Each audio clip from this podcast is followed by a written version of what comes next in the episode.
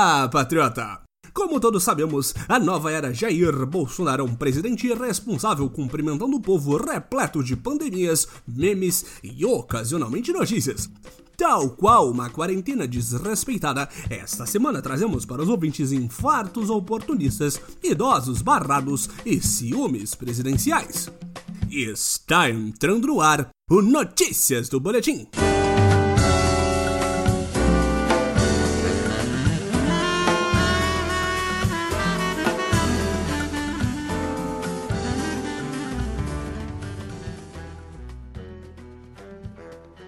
Começamos o programa desrespeitando qualquer tipo de orientação médica com uma notícia, no mínimo, peculiar.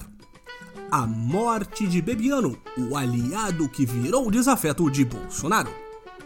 No último sábado, quando estávamos pintando nossas máscaras de verde e amarelo para o protesto completamente orgânico e não orquestrado pelo bolsonarismo, fomos abalados por essa notícia bombástica ex-braço direito de nosso capitão durante as eleições de 2018, Bebiano foi expulso do trenzinho carreta furacão do reacionarismo insano após se desentender com Carluxo, o mais racional dos filhos do seu Jair, causo que abordamos em um de nossos episódios mais antigos do boletim. Passado o furdunço com o 02, o ex-ministro se filiou ao Asilo de Políticos Rejeitados da Nova Era, o PSDB com a reputação dos amigos da nova era de serem pessoas calmas e nem um pouco irracionais, Bebiano deixou claro diversas vezes que não importasse o que pudesse acontecer com ele, outros teriam a capacidade de divulgar os segredos que guardava. Em uma de suas últimas entrevistas, o pré-candidato à prefeitura do Rio de Janeiro, Bebiano, disse ter medo e não mágoa de Jair Bolsonaro medo do que o presidente e sua corja poderiam fazer contra o país e contra ele próprio. Duas semanas depois dessa declaração, um infarto e uma queda resolveram por completo acaso um dos maiores problemas da nova era. Afinal de contas, a única possibilidade para alguém que sabia demais e morreu repentinamente do governo Bolsonaro é o acaso! Nossos patriotinhas não podem fazer nada se a pessoa que poderia detonar o governo acidentalmente faleceu duas semanas depois de dizer que tinha medo, não é mesmo? Foi tudo uma conveniência do acaso!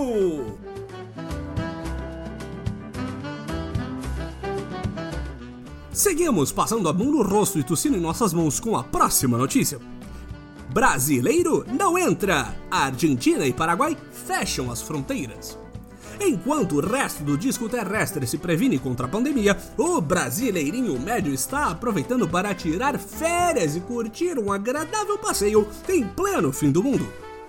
Afinal de contas, para quem vive diariamente no Brasil, o que é uma praga global? Só que nossos queridos idosos de férias esqueceram de conferir se o pacote de turismo cobria eventuais fechamentos de fronteiras, como no caso dos patriotas de classe média que foram barrados de visitar as belas terras argentinas e paraguaias. Desde o último domingo, nenhum de nós pode visitar a estrela do campeonato paraguaio de presidiários, Ronaldinho Gaúcho. Era esse o plano dos paraguaios desde o começo! Descobrimos tudo! O que mais nos enfurece nessa situação é o completo descaso dos vizinhos, que podem entrar à vontade em terras brasileiras, já que o nosso sábio presidente acredita que isso de corona é falta de Jesus em nossas vidas e excesso de chineses comunistas. Um vídeo da situação na Tríplice Fronteira resume o sentimento da nova era a mais uma medida globalista contra pandemias. No vídeo em questão, uma idosa fala que isso tudo é uma invencionice e quem morrer, morreu. E apesar de ter ido até a fronteira com o Paraguai e a Argentina para suas férias, ela queria mesmo era gastar seu dinheiro no Brasil. E o lugar mais conveniente para mostrar todo o seu patriotismo financeiro é tentando visitar outros países. Esse é o Brasil que estamos construindo com o apoio do povo. Desse jeito vamos longe na loucura. Se o vírus não contaminar a todos nós, antes disso.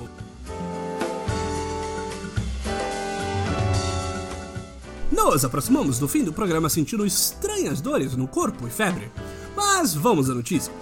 Protagonismo de Mendetta na crise incomoda Bolsonaro. Enquanto o presidente capitão lambia transeuntes nos protestos mais esvaziados da história recente da nova era, Luiz Henrique Mandetta, que recentemente descobriu o caminho de casa até o Ministério da Saúde, onde atua como chefe da pasta, estava trabalhando essa atividade globalista que aparentemente nosso presidente Jair Bolsonaro é alérgico. Com a dessensibilização do brasileiro médio sobre o que é um bom trabalho de lideranças políticas, o fato do ministro Mandetta ter feito literalmente o mínimo possível para enfrentar o Covid-19 tem sido visto pelo povo como um sinal de que o governo não está preocupado e ativo contra a crise. E se você pensa isso, patriota, está absolutamente correto! Não, pera. Em nada ajudou o fato do ministro ter sido representante governamental em um gabinete de crise montado enquanto Jair estava provavelmente jogando colheita feliz ou repassando algum meme muito legal no zap. Uma conspiração dessas acontecendo em plena luz do dia. Olha que meme legal! Recebemos no zap sobre como os chineses desenvolveram o vídeo a mando de Lula. Onde estávamos mesmo?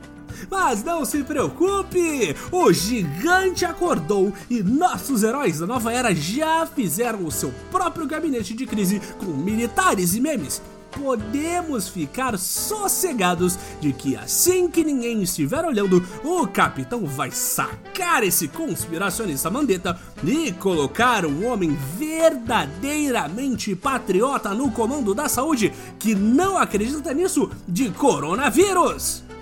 Alguém sabe por onde anda o Doutor Rei ou o velho da Havan? Seriam excelentes opções.